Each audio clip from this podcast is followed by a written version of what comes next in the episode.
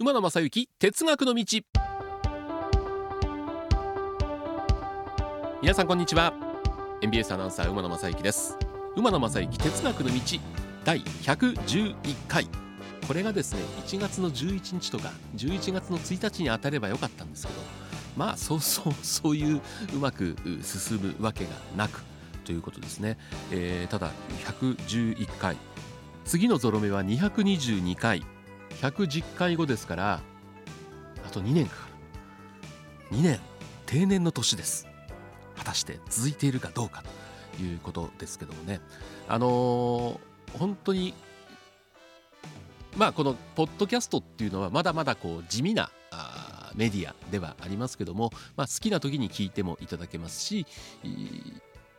普通のラジオとはまたちょっとまあラジオも今ラジコがありますんで期間限定ではありますけどもある程度ちょっと時間が経ってからも聞くことができるんですけどもこの哲学の道はずっと聞けるわけですよね。だから2年前の第1回からも聞いていただけるということでだいぶ内容も変わってきてたりするのかな。あまあでも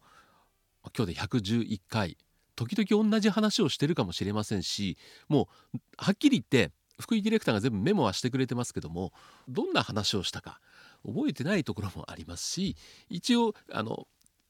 各回こんなタイトルでやったって書いてくれてます。その細かい中身まではあれなんで、えー、同じことを喋ってることもあるかもしれませんけども、まあ、ずっと聞いていただいている方には申し訳ないですけども、まあ、途中から聞き始めたという方の中にはあありがとうって言ってく